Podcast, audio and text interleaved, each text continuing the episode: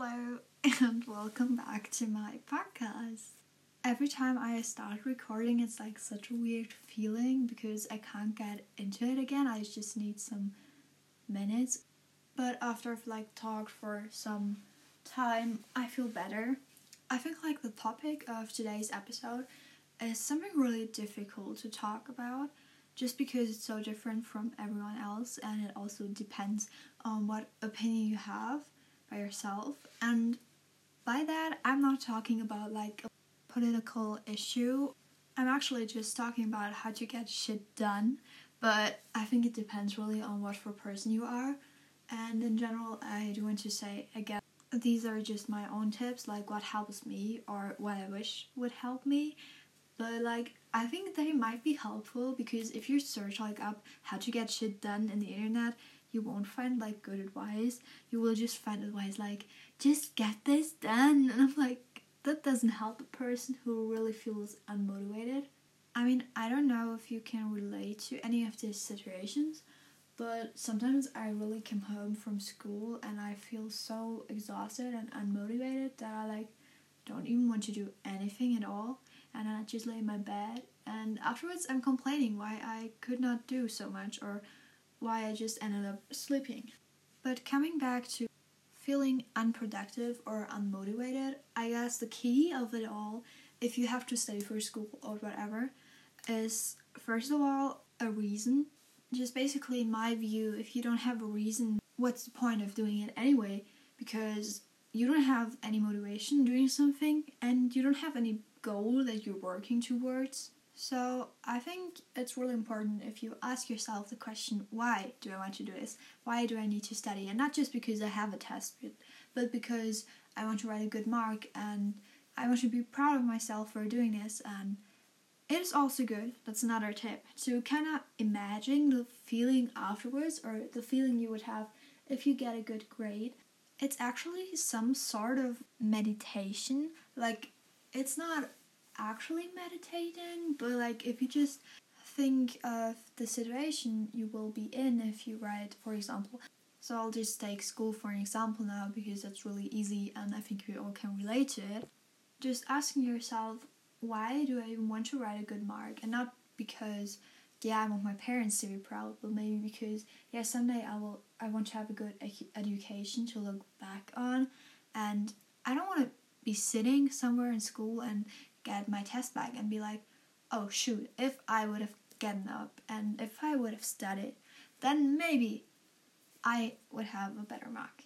Just kind of cut the maybe out of your life. Just be like, okay, I studied, I did my best, and if I don't have a good mark, it's okay because I tried everything I can, but then you won't feel bad for yourself. So uh, these are these were like my first two tips. Like first of all, why do you want to do it? Why do you want to get up? Um, also, let's take sports for an example. Imagine you kind of have this goal of doing more sports or getting more movement in. You should not do it for like looking good or having a good body, but like for the feeling afterwards, like the way you will be proud of yourself for pushing past a limit or um, the way you feel when you go to bed and be like, oh yeah, I feel good because I did something today. I did something that was good for my body instead of just laying in there all day watching something. I heard just like once from a famous YouTuber, I guess. She kind of said that just imagine the pain, like how much it will hurt you if you you will fail, and then kind of take this as your motivation to do better and to try your best. And if you fail, that's okay, but at least you tried, you know?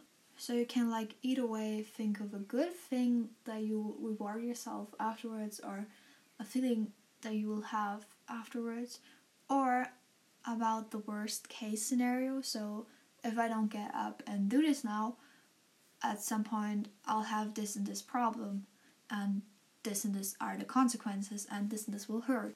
Another thing that really helps me with lacking motivation is First of all, just planning my day, like in the evening before I go to bed or in the morning, just to write down some things I want to do. And I know there are a lot of people saying that to do lists don't work for them, and that's okay, but maybe there are different reasons why um, a to-do list did not work out for you. Like, for example, when I started doing them, I kind of put on so many things on there, like things that were just way too much and over the top, and I know I could not do them, but I still would put them on there. And then at the end of the day, when I just had done three things of all the things I had to do, I just felt more depressed. And another tip with to do lists is like to put on easy things. Um, like, for example, if you're a person that has a hard time getting up, then do not write things like doing morning sports because that's just something you will maybe not be able to do, and then you'll feel bad and ask yourself, what was the point of doing it anyway? Why did I write a list? But if you just at first write down like getting out of bed, um, washing my face, eating some breakfast, and then you have done three things already, then you're like, oh, that's kind of cool. I want to do the fourth thing, and then the fourth thing can be doing a workout or just stretching myself or going outside on a walk. And also, what also kind of helps me while doing to do lists is to have priorities. So, for example, if I feel so stressed because I have to do so many things and have to do homework and study and also want to do something for my free time and want to go outside and read a book, that's just way too much. And then I kind of stop doing everything. Like, I don't even want to study or do any of these. I just do nothing because I'm so scared of it all and kind of stresses me out.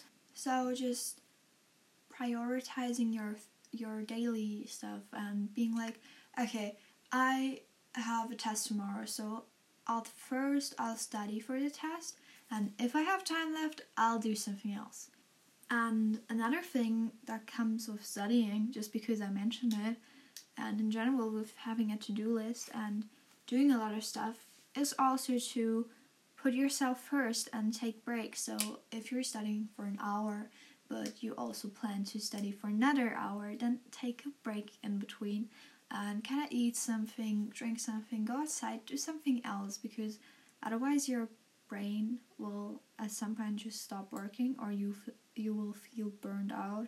But what if you just can't put your phone away, you're still sitting on the floor or in your bed and you're like, "No, I just don't want to get up and I can't get up and everything is just getting worse." So, for this, my tip would be throw your phone away.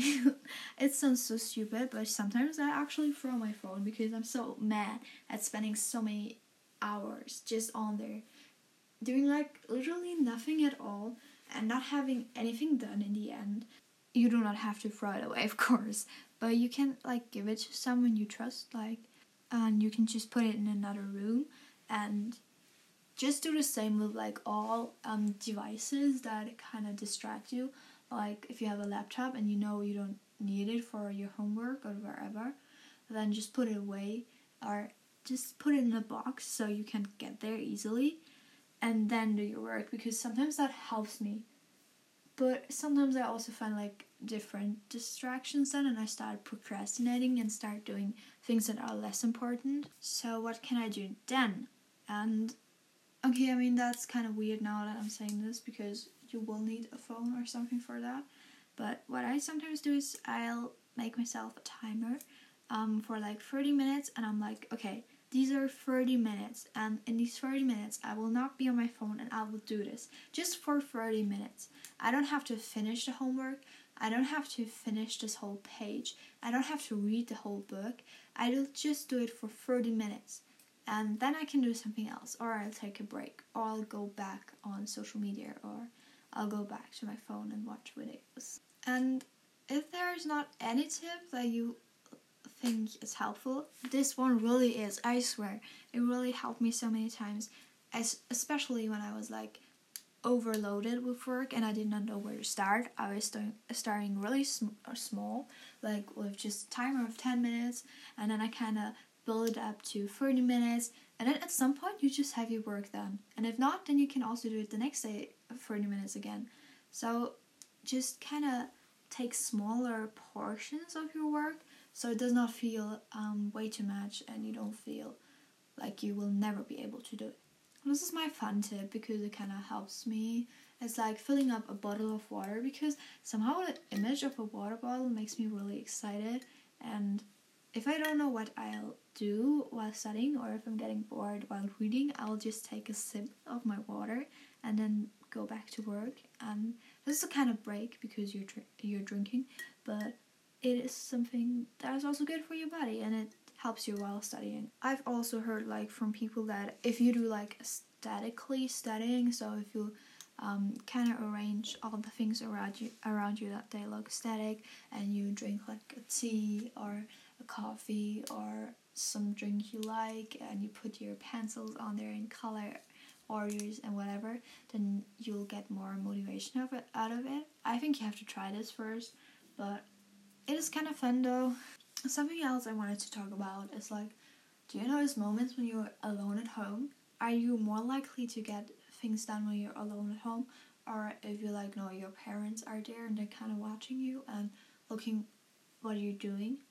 For me, it's when my parents are at home, or in general when other people are just looking after me if I'm really doing work, or are just around me and will say something if I'm too long on my phone and be like, didn't you want to do your homework?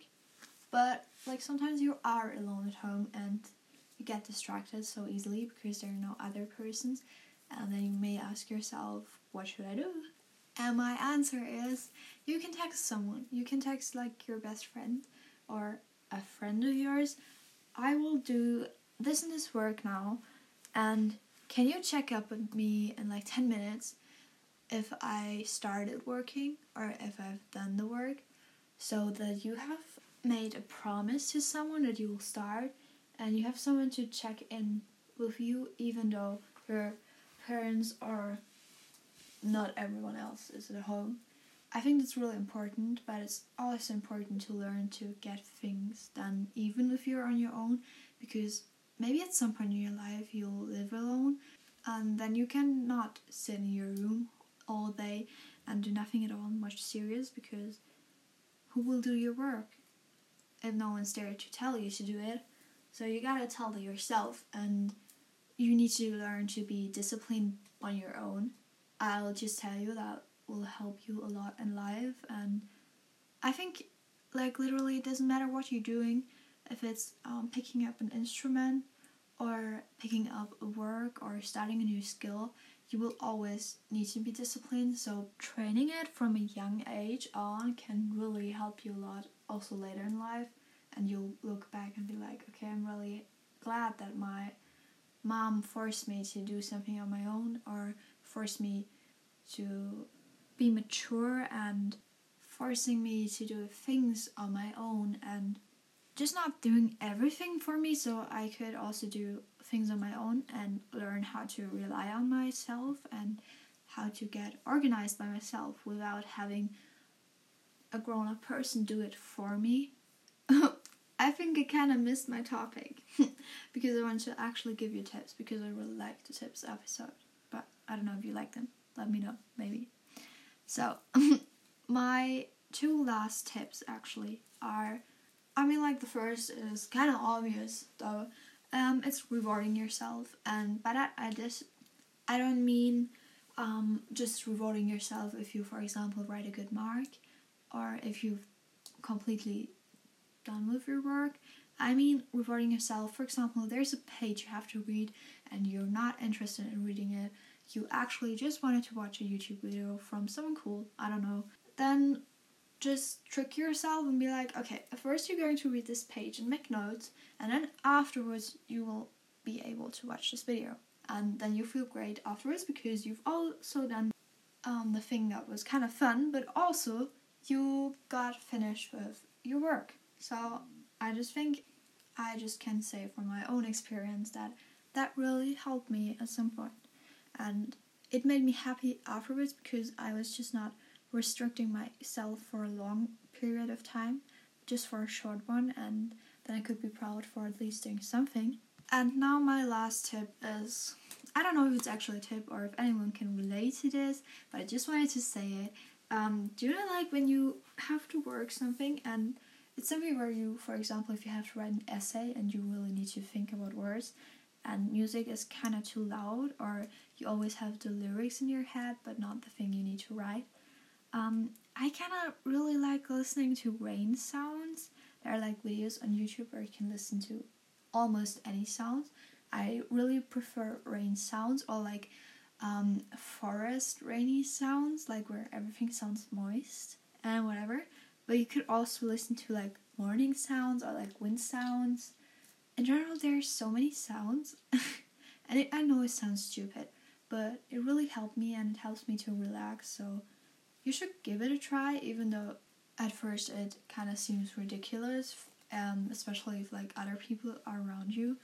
OMG, I just remember there's like um, an app where you can, if you don't like silence, for example, and you're at home and it's kind of silent and you're scared on your own, then there's an app or like there's a program where you can listen to cafeteria sounds or like sounds of a coffee shop. Um, so you get like the atmosphere and um, it's kind of proven that that helps with thinking or with being creative. And also like piano music like without lyrics music without lyrics is kind of good. So i don't know if you want to try it but if you ever try it just let me know. I think that's really cool. So now you've listened to my episode and you probably won't start doing the things you actually need to do because you're procrastinating. I know i know. But this is your sign to kind of get up and do the thing you've always wanted to do but you always put it like way behind on your schedule because you were like, no, I actually don't want to do it.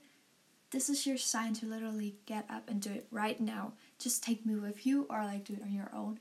I don't care, but just do it. Like right now, I mean, it's like seriously, I'm going to do something I've wanted to do for a long time also afterwards. So just give me the promise that you'll at least start with something you wanted to do and wanted to get done for a long time, okay?